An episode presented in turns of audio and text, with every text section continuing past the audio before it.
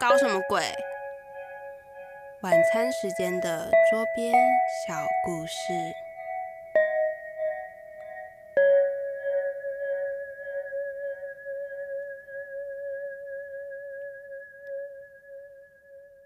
欢迎收听是新广播电台 AM 七二九，每周日晚上五点到六点的 Hello，搞什么鬼？我是肥皂。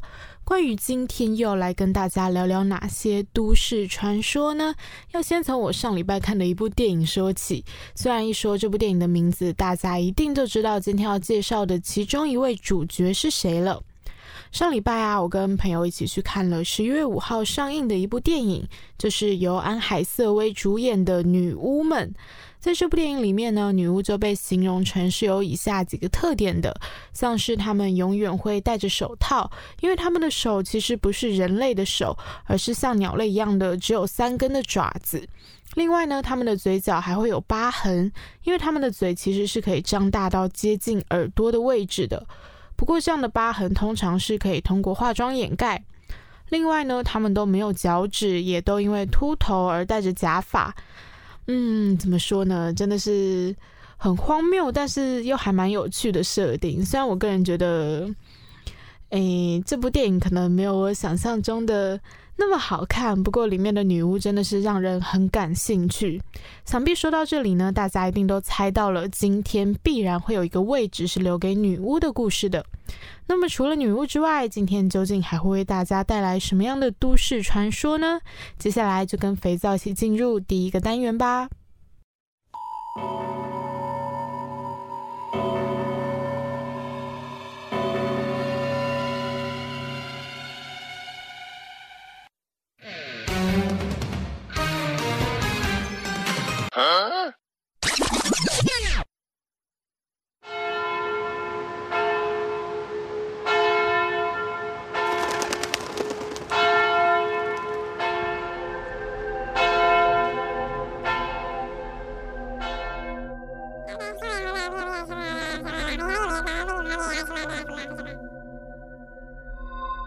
你有听说吗？在你认识那些你熟悉与不熟悉的朋友。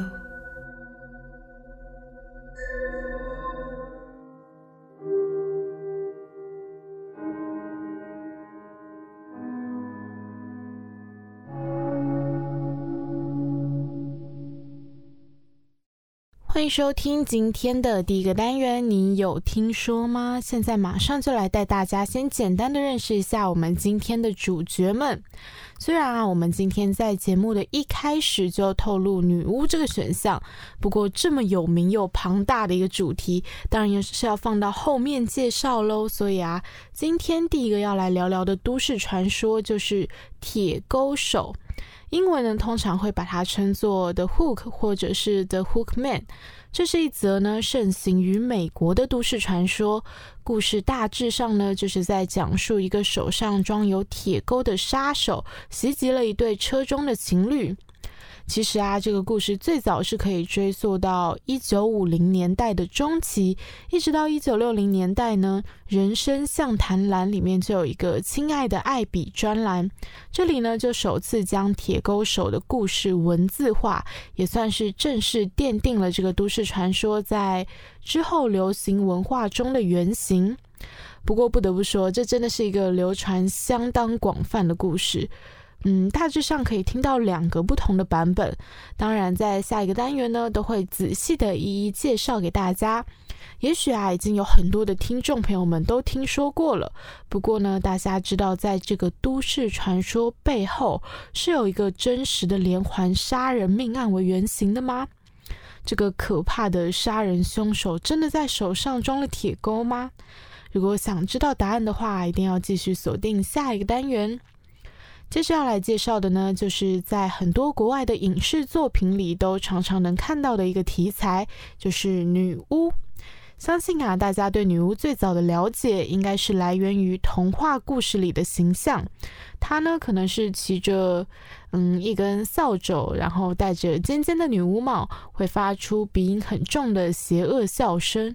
不过，其实啊，在大多数严谨认真的记录或者是形容里面，女巫都是像普通人一样隐秘在人群之中的。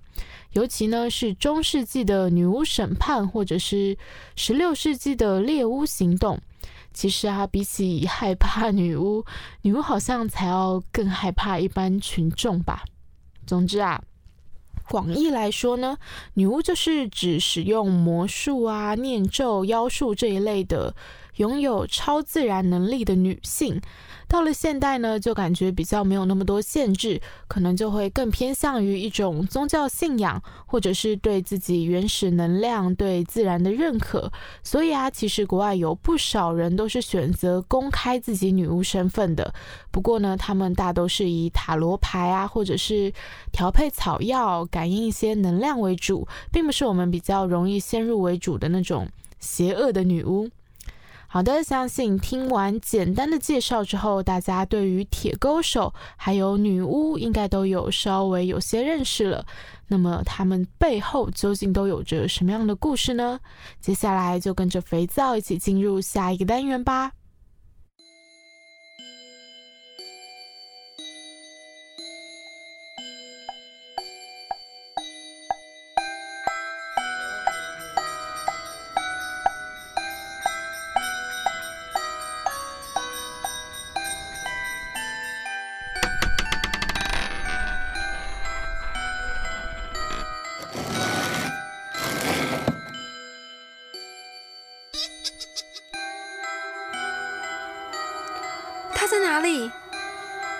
知道他们为何出现，又有什么故事吗？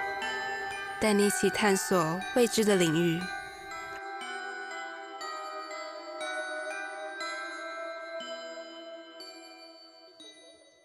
欢迎来到他在哪里？今天首先要来跟大家聊聊的就是 The Hookman 铁钩手。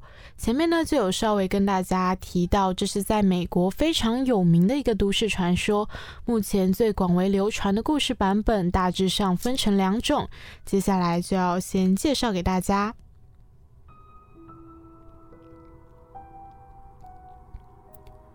汽车上的广播传来一阵阵令人不安的新闻播报内容。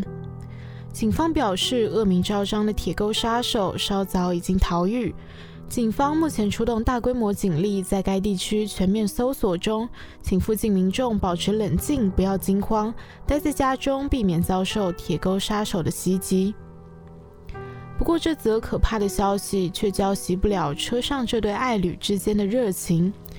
男孩特地把车开到这个偏僻的情人巷，就是为了跟女孩进行火热的幽会。虽然女孩听到这则新闻，心里感到有些不安，但在男孩一番甜言蜜语之下，两人还是继续做这些亲密的交流。这时，车外突然传来一声金属巨响，吓得车内两人马上都停下了动作。男孩决定要出去看一看外面的情况，女孩点点头，目送她的男友离开了驾驶座。她不安地坐在车内，祈祷男友快点回到自己身边。她不禁想起了新闻快报的内容，那个金属声听起来很像钩子碰到车子外壳的声音。不久后。男孩查看完四周都没有什么异状，就回到了车上。可是车上的女友早就变成了一具尸体，身上还插着一根铁钩。接下来这个版本的故事就有一点点的不一样。这次呢，男孩跟女孩同样是把车开到偏僻的情人巷，一番恩爱之后，差不多到了该回家的时间，男孩却发现汽车发动不了。于是他告诉女友自己要去找人帮忙，让女友在车上稍微等他一下。虽然女友很害怕，但男友还是下车了。女女孩待在车里，默默地想着一些有的没的事情来排遣恐惧跟寂寞。突然间，车顶传来了一阵诡异的沙沙沙骚刮声，惊醒了他。那是什么声音？他吓坏了。毕竟自己孤身一人，手上还没有任何武器，又处在这么偏区偏僻的区域，他完全不敢动，也不敢离开汽车，只能祈祷那恐怖的沙沙声赶快结束。然而，车顶的沙沙声不但持续了一整晚，她那个说好很快就回来的男朋友也一直没有回来。就这样，她努力睁着眼睛撑到了天亮。她看见一些路人朝车子这里过来，判断情况应该已经安全了的她，打开车门，朝车顶上一瞥，遭受到强烈冲击的头脑嗡嗡作响。她恍惚中还能隐隐听见路人惊慌的喊叫声。原来，她的男友早就回到车子这边来了，不过却成了一具尸体，被用一根铁钩吊挂在情人巷口的大树下。被风吹动的他，鞋子不断摩擦着车顶，发出骇人的沙沙声。他就以这样凄惨的死状，整晚陪伴着女友，直到天亮。听完这两个版本的故事，不知道大家觉得哪一个更可怕呢？其实目前啊，可以找到的最早的铁钩杀手故事的版本，是在一九六零年十一月八号，美国著名的报纸专栏《亲爱的艾比》（Dear Abby） 上面。内文如果直接翻译过来，大概是这样：如果你关心青少年，你就会刊登这则故事。我不知道这是真的假的，但这点不重要，因为故事传达了我的用意。有个男人跟他的情人把车停进他们最爱的情人巷里面，一边听着收音机，一边在脖子上种草莓。音乐突然被新闻播报员打断了。播报员说，这个地区有一个因为强暴跟抢劫坐牢的囚犯逃狱了。据说这个囚犯的左右右手不是手。而是一根钩子。情侣听完吓坏了，连忙开出情人巷。男孩把女孩送回家中，他绕到女孩那一侧为她开门。就在此刻，他看到一根铁钩挂在车门的门把上。我想我这辈子永远也不会停车亲热了。我希望这个故事也能警惕其他的孩子。这整个故事啊，算是充满了一种警示的意味，感觉得出啊，其实比起查证是不是真的有这个手上有钩子的逃犯出没，故事的投稿者啊，跟专栏的负责人，更主要的应该是想要借由故事的恐怖来吓退当时荷尔蒙过剩的年轻男女，让他们可以少做一些嗯，像是。开车去情人巷幽会这一类的事情，但是经过一些对比调查，其实这个故事背后还真的是有一个真实案件存在的。这一天是一九四六年二月二十二号，是一个美好的周五夜晚。将近午夜时分呢，二十五岁的霍里斯开车载十九岁的女友拉瑞。到了德克萨卡纳附近知名的情人巷，延续他们看完电影的约会时光。那个情人巷区域啊，距离最近的住宅区都至少有将近一百公尺远。对于情侣来说呢，这是不被打扰的最佳选择。不过，对于正朝他们靠近的杀手来说，是更完美的选择。那个男人呢，戴着挖了两个眼洞的枕头套，高举手枪现身在情侣面前，命令两个人下车。虽然他的手上没有铁钩，但他就是十年后流传在全美国青少年口中的铁钩杀手的原型——魅影杀手 （Phantom Killer）。这个人呢，命令男方霍里斯把裤子脱掉。当霍里斯战战兢兢、不明就里的脱完裤子之后，马上就被这个蒙面男用手枪的枪托狠狠地打了头部两下，枪支碰撞啊，跟头骨碎裂的声音，甚至让拉瑞以为自己的男友是不是被子弹打中了。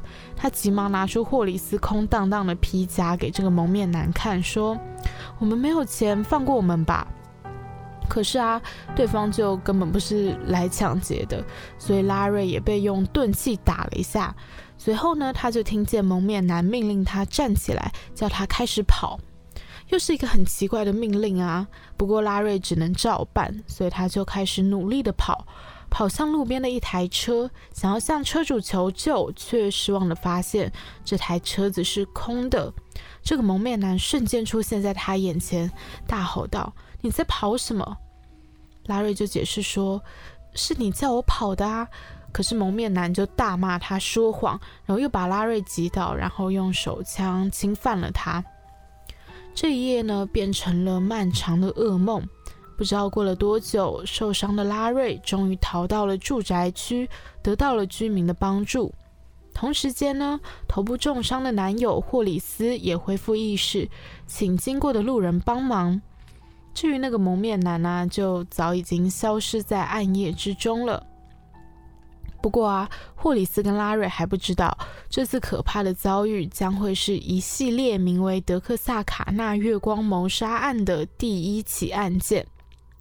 德州鲍伊郡的警长比尔莱普里斯开始调查这起案件，但他们很快就遇到了一个大麻烦，就是虽然两位被害者都活了下来，可是其中一个说凶手是白人，另一个却说是黑人，所以警方根本要不知道要从哪个方向开始搜索这个犯人，直到他在一个月后再度出现，又再度消失，只留下两具尸体。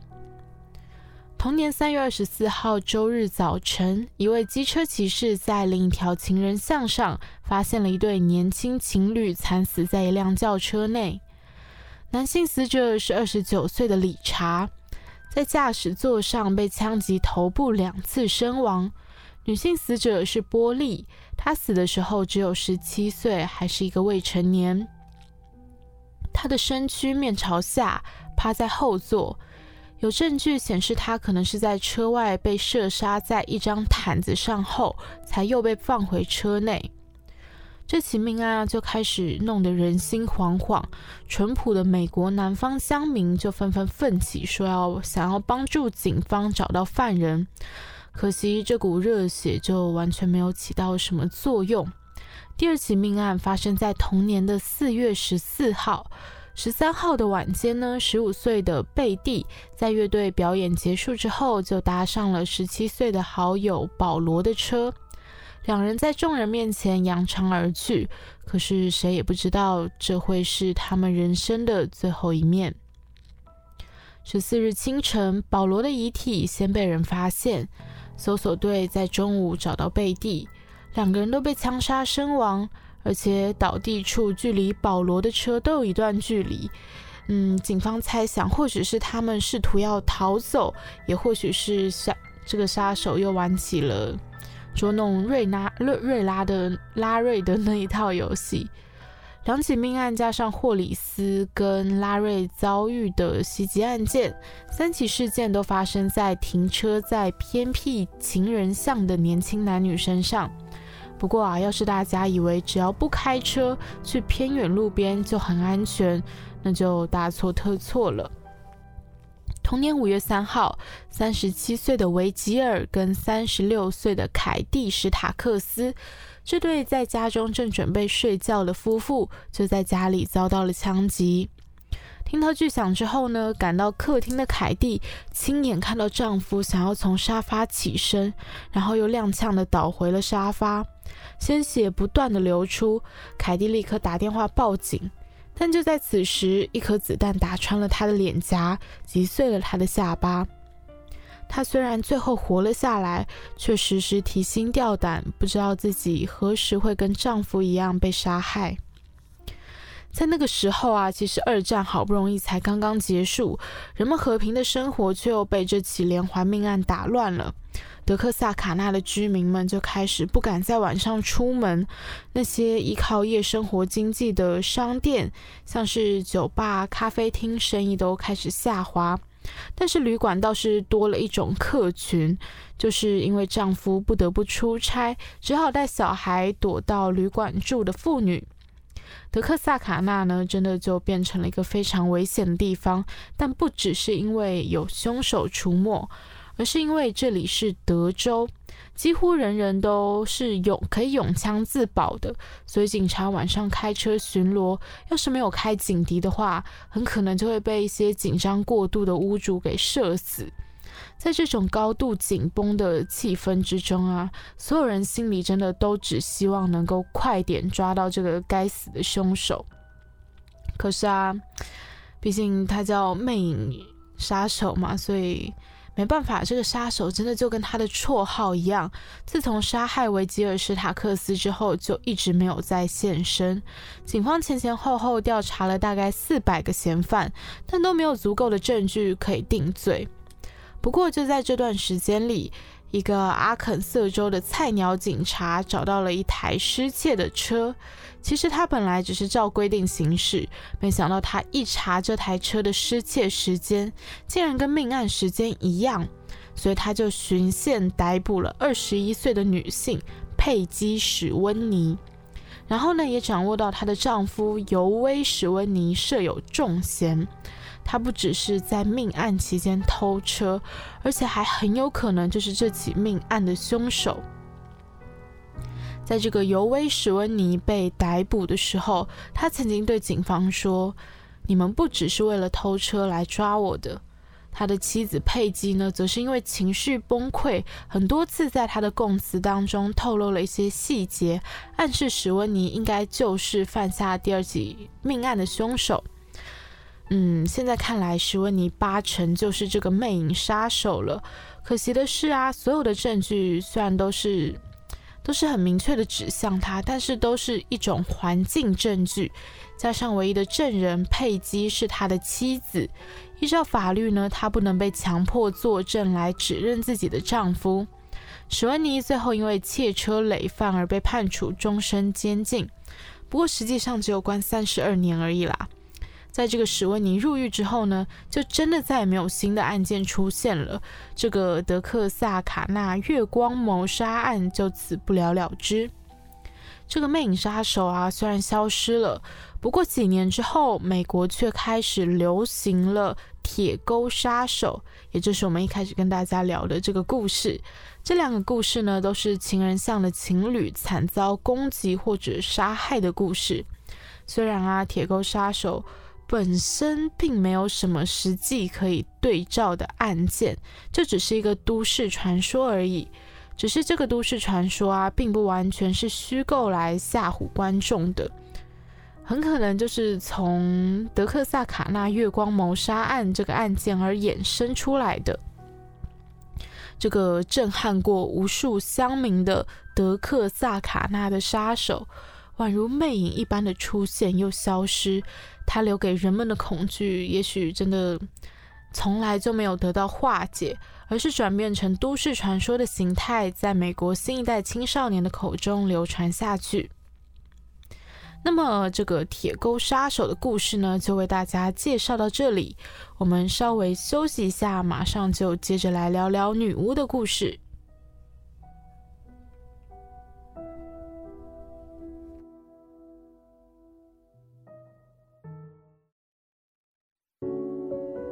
大家好，我是林宥嘉。每个人都缺乏什么？每天打开收音机，转到 FM 八八点一，AM 七二九，你就会有意想不到的美妙生活哟。你现在收听的是世新广播电台，我是林宥嘉。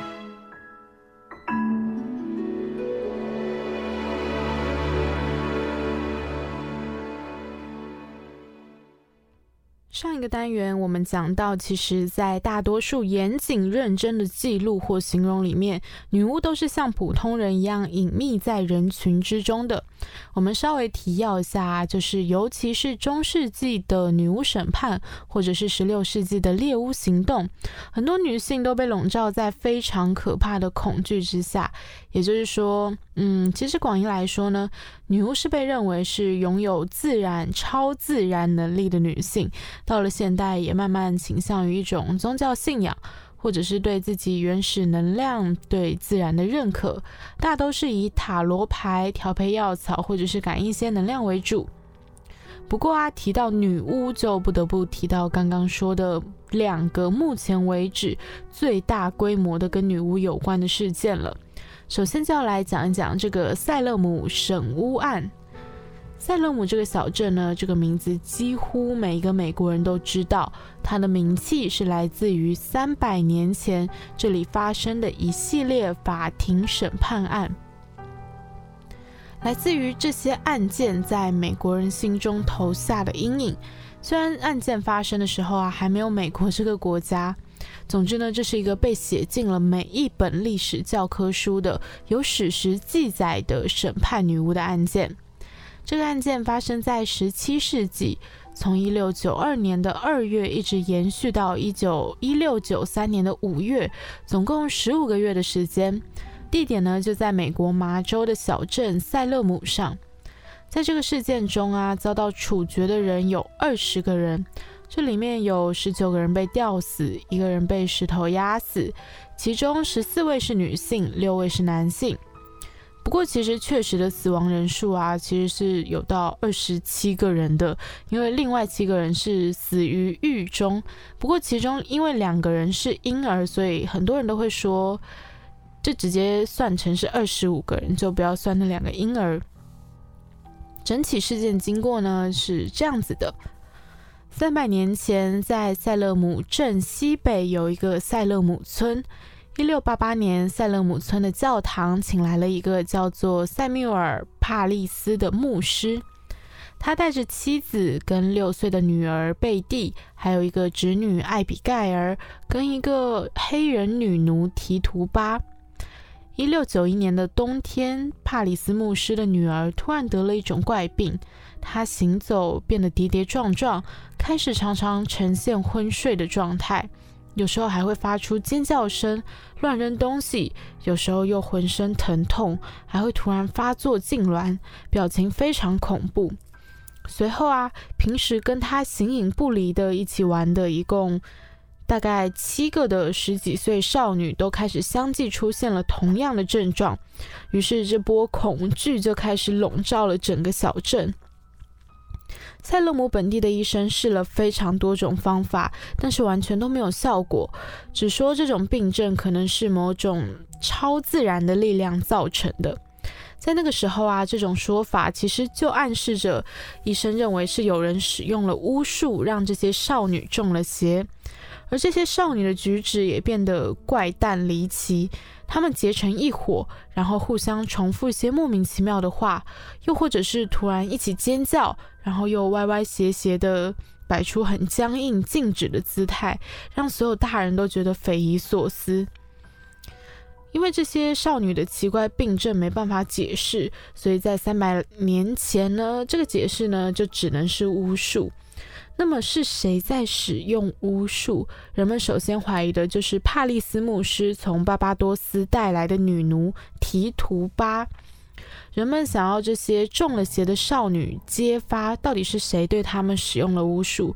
果然啊，这些少女就直接揭发说，确实是女奴。这个提图巴，还有一个女乞丐叫做萨拉古德，还有一个因为不常参加清教徒的聚会而被居民敌视的女人萨拉奥斯本。这三个女人呢，刚好就是分别因为种族、经济跟宗教的因素，所以在城镇中地位较低的居民，也很刚好啊。对啊，不知道为什么那么刚好。都是这些女孩平时不喜欢的人。最初这个事件的原告有四位女孩，分别就是前面讲到的贝蒂、艾比盖尔，跟十二岁的安普特南，还有十八岁的伊丽莎白哈伯德。村子里啊，有一些有头有脸的人物就开始向县政府投诉，于是县里就安排了一次听证会，让这些少女跟被指控的巫婆对峙。一六九二年三月一号呢，听证会上，少女们活灵活现的开始讲述说，这些巫婆她们都带着一个光圈，她们只要看到巫婆的光圈，就会开始出现那些有点像中邪的症状。当把那三个女人带到会上的时候呢，这些少女果然一看到她们就开始惊恐的尖叫啊，然后摆出歪斜僵硬的姿态，或者是凝滞在原地不动。随后啊，啊，真的是很讨厌。随后也有一些其他的村民就提供了一些他们认为应该也是这些女巫作祟所以造成的现象，像是他们的牛奶跟乳酪啊，无缘无故的突然就坏掉了。还有一个女人说，她说这里面的一个女巫，其中一个女巫来看过她家的牲口之后啊，这个牲口就生下了一个怪胎之类的等等事件。这一切啊，对于村民们来说，似乎这是毫无疑问的，好像都是女巫在作怪的结果。里面的头号嫌疑提图巴一开始还拼命的辩解，说自己跟这些奇怪的现象没有任何关系。可是就在群众的威逼之下，他明白自己应该是已经逃不过了。所以，为了要留留住自己的性命，他就答应说要弃恶从善，揭发恶魔。意思就是他承认了自己是一个巫婆。恶魔呢，从波士顿来，是一个高高的男人的样子，会来和他接头。然后呢，他还当场揭发了另外四个巫婆。由于这个提图巴的坦白跟揭发呢，就打消了别人的怀疑，人们突然就明白了。在他们的周围有像恶魔一样的代理人，那些巫婆巫汉呐，都在巫都在危害他们的生活。随后不久，马萨楚塞的总督费普斯就从英国回来，因为他听说塞勒姆村的巫婆弄得人心惶惶，决定要尽快的开始采律采用法律行动。他呢就下令组成了一个正式的审判法庭，塞勒姆审案也算是从此刻正式开始了。在这个法庭上呢，总共有五个法官，都是当地德高望重、显赫一时的大人物。经过一番讨论，法官们就决定，这些中了邪的少女们声称的，就是看到了巫婆身上光圈的证词。居然是可以作为证据使用的。为了验证呢，他们还决定在法庭上进行触摸检验，就是命令这些被以为是被认为是女巫嫌疑人的人，要当庭触摸这些声称自己中了邪的人，看是不是发生了他们想象中的一些事情。还有一些就是。怀疑自己受到女巫作祟伤害的人呐，就说自己身上那些红肿或者是任何不能好好解释的伤痕、印痕呐，都可以作为女巫伤人的证据。受指控而关押起来的人发现，他们其实陷进了一个怎么也说不清楚的境地，就是怎样都打不破的循环，而且可能一不小心失言，就会造成他们莫名其妙的就直接被处死。所以啊，为了避免这个命运，他们就可想而知的一个个走上了跟提图巴一样的同一条路，就是承认自己是巫婆，然后再去揭发别的恶魔跟别的巫婆，用这种实际行动来证明他们其实已经弃暗投明，然后扬恶从善，甚至于啊，有一些夫妻互相揭发，还有女儿检举父母。有人被揭发为巫婆的时候啊，他的家人就开始也开始纷纷表示要跟他划清界限，然后开始赞同说一定要好好的惩罚他，以表明自己的清白。第一个受审判法庭审判的是村妇布列吉特·毕歇普，他在一六九二年的六月十号被押往脚架山吊死。七月十九号，又有五个被审判法庭定罪的女巫送上了脚架山受刑。受到指控的人呢，面对漫无边际的控诉跟证据，求生的唯一机会真的就是认罪，而且一定要揭发别的巫婆跟巫汉还有恶魔，这样才能表示他们是真真的有诚意要来弃暗投明。但是还是有人，即使面对死刑，也不愿承认过错，不祸及他人。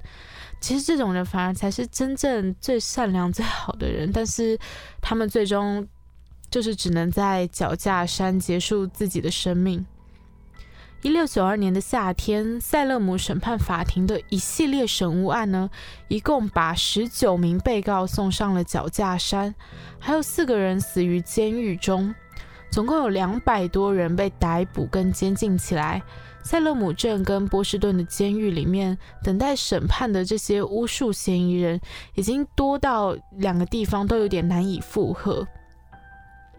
在一一六九二年的夏天呢，六个女巫的绞刑其实，嗯，虽然是很重大的事件，但是也并没有让整个州的女巫审判案终止下来，反而越来越多的人开始出现那种。前面讲到的，像是被病魔、被女巫折磨的症状，对女巫的指控跟审判也越来越多，越来越多。不管是有钱人、穷人、农民或者是商人，都有人被指控。各个阶级的人，没有人被幸免，能够就能够幸免被指控成巫师。然后随着案情不断的扩大，就开始有一些受过教育的精英觉得。这些女孩指控的真实性真的是可靠的吗？啊，终于有长脑子的人出现了。于是呢，波士顿著名的牧师，然后也曾经担任过第一任哈佛学院校长的这个英克里斯马泰。他其实原本也是赞成审巫的，可是后来他发现审巫案的株连情况越来越夸张，越来越严重，就连他自己的妻子居然也被别人揭发为巫婆，他才终于了解到整件事情到底是多么的荒谬。于是他就指出说，错放十个巫婆也比冤枉一个无辜的人要好。终于啊，就在这些精英们强大的舆论压力之下，当时的麻州州长威廉·菲普斯就在十月二十九号下令，除非万不得已，不然就不能关押巫术嫌疑犯，而且呢，也不能伤害任何在押的嫌疑犯。而且呢，最后啊，终于也是下令要解散这个特别审判法庭。于是，最后一批三十三个被告，有二十八个被法庭认定无罪，其他人呢，后来也得到了赦免。在最初的审巫案差不多一年多以后，总督菲普斯呢就下令释放完所有被指控的人，塞勒姆审巫案终于正式的结束了。不过啊，奇怪的是呢，塞勒姆的审判法庭一解散。巫婆还有这些巫汉的怪现象，也像当初突然出现一样，突然的消失了。一年前引出神巫案的那些少女，奇怪的病症也都消失了，然后非常正常的度过了他们的一生。哎，现在稍微聊回这件事件的本身，整个案件啊，到最后总共是有五十七个原告。我们稍微回顾一下最早开始控告的那几个人物。第一个呢，就是牧师的女儿贝蒂·帕里斯，她呢是帕里斯的女儿，年纪只有九岁。再来是牧师帕里斯的侄女艾比盖尔·威廉斯，她的年纪只有十一岁。伊丽莎白·哈伯德。他是四位原告当中唯一达到可以在法庭上宣誓作证年龄的，也就是十八岁啦。他在整起案件中一共提出了四十起的诉讼，作证了三十二次。最后啊，光他一个人就导致了十七个人被捕，十三个人被吊死，两个人死在监狱里面。小安普特南，十二岁。他控告的动机，其实大家后来有经过一些调查跟推断，觉得应该是普特南家族跟波特家族之间的争斗，所以普特南家族中有很多人都成为了原告，让波特家族几乎对下场很凄惨。最后还有两个人，就是玛丽沃尔科特，他十七岁，是普特南最好的朋友，还有梅西刘易斯。她呢，十九岁，是普特南家里的女仆。大家有发现吗？这里面真的，嗯，不是未成年小美眉，就是有家族斗争、有背景的一些认，嗯，怎么讲，厌世女孩吗？我们真的非常有理由怀疑一下，可能是整起案件的谋发者。哎，谋划者的两个成年人，也就是前面最前面讲到的塞穆尔·帕里斯牧师跟科顿·马瑟。他们两个人都是牧师，只是一个是塞勒姆的牧师，一个是波士顿北部教堂的牧师。后者啊，其实非常相信巫术的存在，在整个事件里面呢，也表现得超级积极、超级活跃。也就他他一个人，也是导致了超级多人被定罪。不过，也是他记录下了这起案件的很多资料，让后世可以对这个案件进行更多的研究跟整理。嗯，其实这些成年人有自己的私心跟邪恶的想法。也不算太意外啦。不过真正让我意外的是，嗯，很多资料都会把这些发病的女孩描写的很像是装出来的，很多周边证据也会指向说他们都是在举发自己讨厌的人。可是不知道为什么资料里面从来都没有真的说他们是装出来的。嗯，原来原因是因为他们真的。很有可能真的有病，嗯，不是在骂他们，虽然我真的很想骂他们，但是因为针对这些塞勒姆少女的奇怪症状，一直到二十世纪七十年代，人们才发现啊，真正的祸首很有可能是一种寄生在黑麦里面的真菌，叫做麦角菌。这种麦角菌呢，会产生一种类似于现在的毒品 LSD 的毒素。这个 LSD 呢，大概就是一种嗯精神毒素啦，一种会让人很嗨的毒品。这样，总之呢，抵抗力比较低的人呢，就会因此产生幻觉。塞勒姆少女的奇怪症状呢，可能就是一种麦角菌中毒。不过这些理论呢，其实再到更近代又遭到了否定。因为塞勒姆村的那些女孩比较没有出现黑麦真菌引发麦角中毒的关键症状，比如说，嗯，像是明显的肠胃不适，或者是肤色淤青啊，或者食欲大增。而且啊，最重要的一点就是麦角中毒会导致一种感知错乱，就是好像。透过你的眼睛会看到一些像彩虹一样很斑斓、很漂亮的颜色，还有光晕，而且还会有一些挥之不去的残留影像，让你看到的世界变得很不真实。可是啊，塞勒姆的这些女孩们对于攻击他们的人描述却非常明确，所以啊，在后来伦敦大学的神经病学专家呢，就提出了新的理论，就是他们应该是。得到了这个抗 NMDAR 脑炎，但是麻烦的就是啊，这种脑炎偏偏它又是一种遗传性的疾病，所以最后的推论只能倾向于很有可能是只有一个人患病。至于其他病例的背后呢，可能是社会政治因素，有可能是癫痫之类的其他疾病被错误的贴上了巫术的标签。哎，总之啊，意思就是说呢，这些女人可能，这些女生们可能真的有人是有病的，但是更多可能是装出来的，为的目的呢，就只是去伤害自己讨厌的人。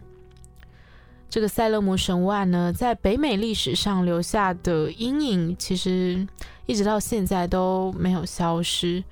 为什么会在一个公认有法治的地方设立了正式的法庭，然后经过正式的司法程序，却处死了几十个基本上绝对可以断定是无辜的人？这场大规模的迫害啊，嗯，在后世研究啦，基本上还是在于当时司法体制跟程序的缺陷。很多人都会说啊，塞勒姆神案留给后世最重要的遗产就是法庭证据的严格认定原则。在塞勒姆神案当中呢，被告跟证人的互相坦白揭发，还有道听途说，居然都是可以作为证据的。而且啊，最后呢，这个整个塞勒姆神案法庭失控的主要原因，还有一个就是逼供性。这三百年前在塞勒姆发生的事情，就给了人们一个严重的教训，就是法庭必须排斥那些不经城镇程序检验的证据，排斥非法取得的证据。而且啊，被告必须要享有专业律师为他做反辩的权利。嗯，大家听到这里应该，嗯，突然觉得有点奇怪，为什么我们的结论莫名其妙的导向了司法层面？不过，嗯，对，这只是一个结论啦，就是找到各种观点来跟大家分享。不过，大家如果对这个事件真的有兴趣的话，可以推荐给大家一部戏剧，就是美国的剧作家亚瑟·米勒在一九五三年的一部作品，叫做《激情年代》。嗯，虽然听起来很激情，但是。讲的是女巫的案件哦，他在当时呢还获得了东尼奖的最佳剧本奖，也成为了美国戏剧史上的经典之一。同时啊，在这个剧作里面呢，也把这个事件中的很多角色塑造了一个崭新的形象。尤其啊，最经典的应该是里面的艾比盖尔·威廉斯，可以说至今都影响了一些女巫相关的作品的创作。不过聊完这个塞勒姆神巫案，大家是不是觉得，哦，讲这个案件的意思是说女巫其实是不存在的吗？嗯，不好说。所以我们在今天的最后，还是要来聊一个被戏称为唯一一个美国官方承认的灵异事件——贝尔女巫。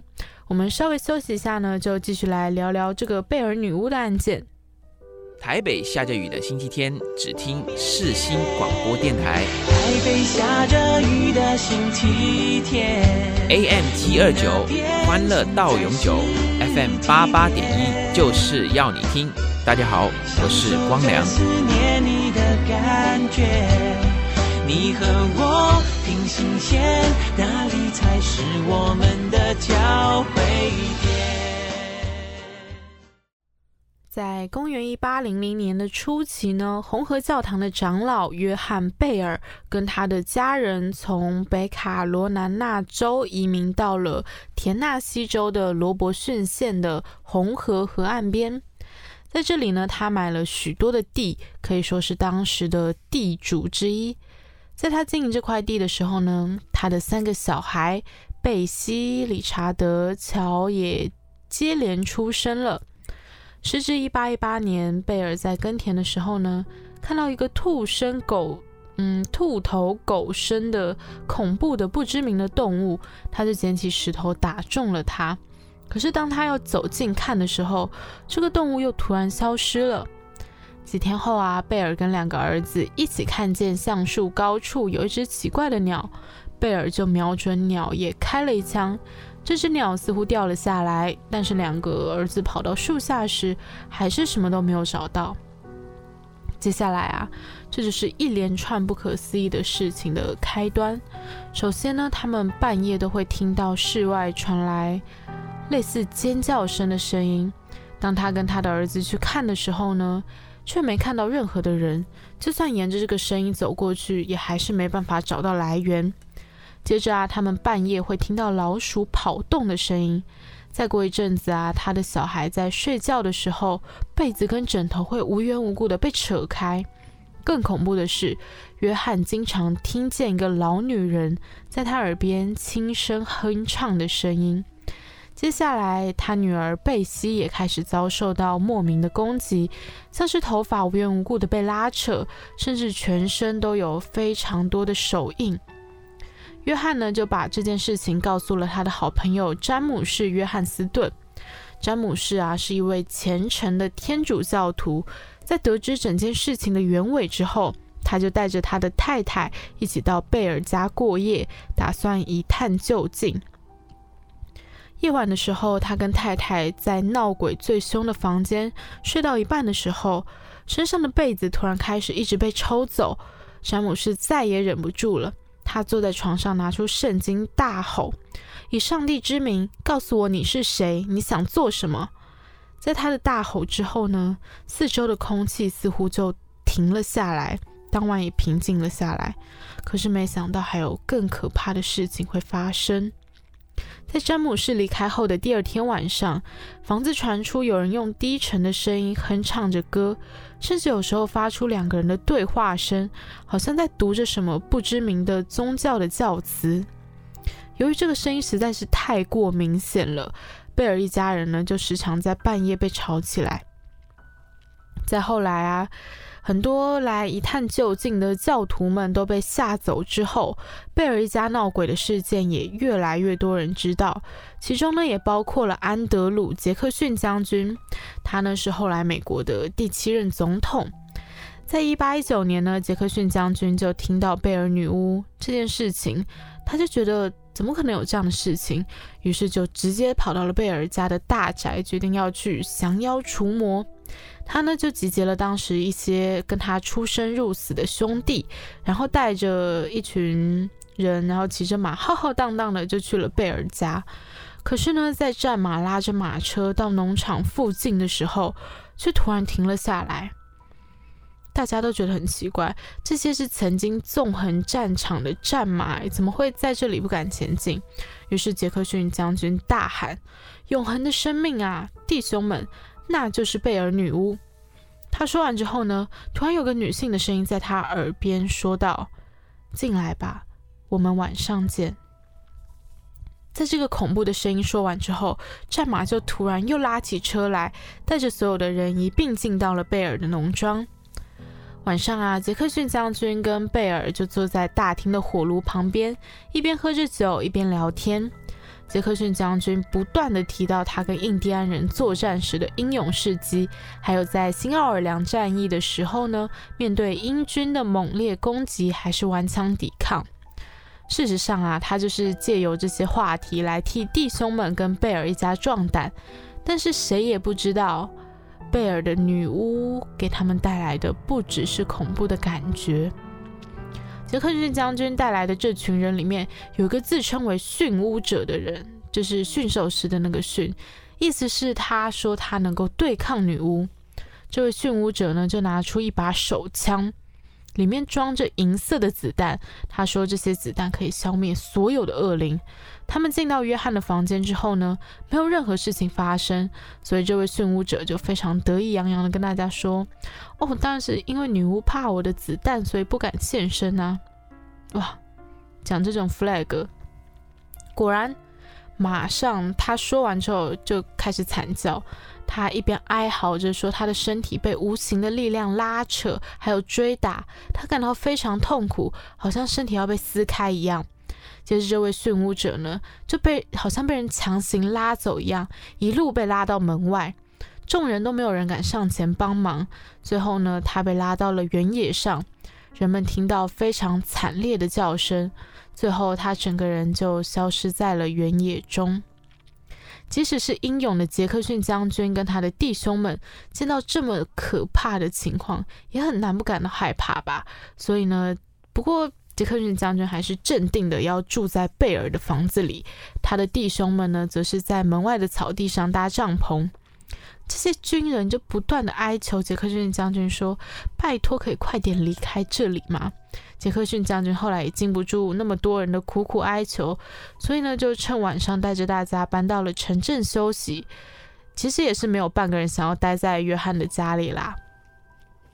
日后呢，杰克逊总统他有一句名言，就是“我宁可对付一整支英国舰队，也不愿意在贝尔家哪怕只待一晚。”杰克逊总统啊，后来还专门组织了一个调查组，就地重游，试图想要找出贝尔女巫杀人事件的真相。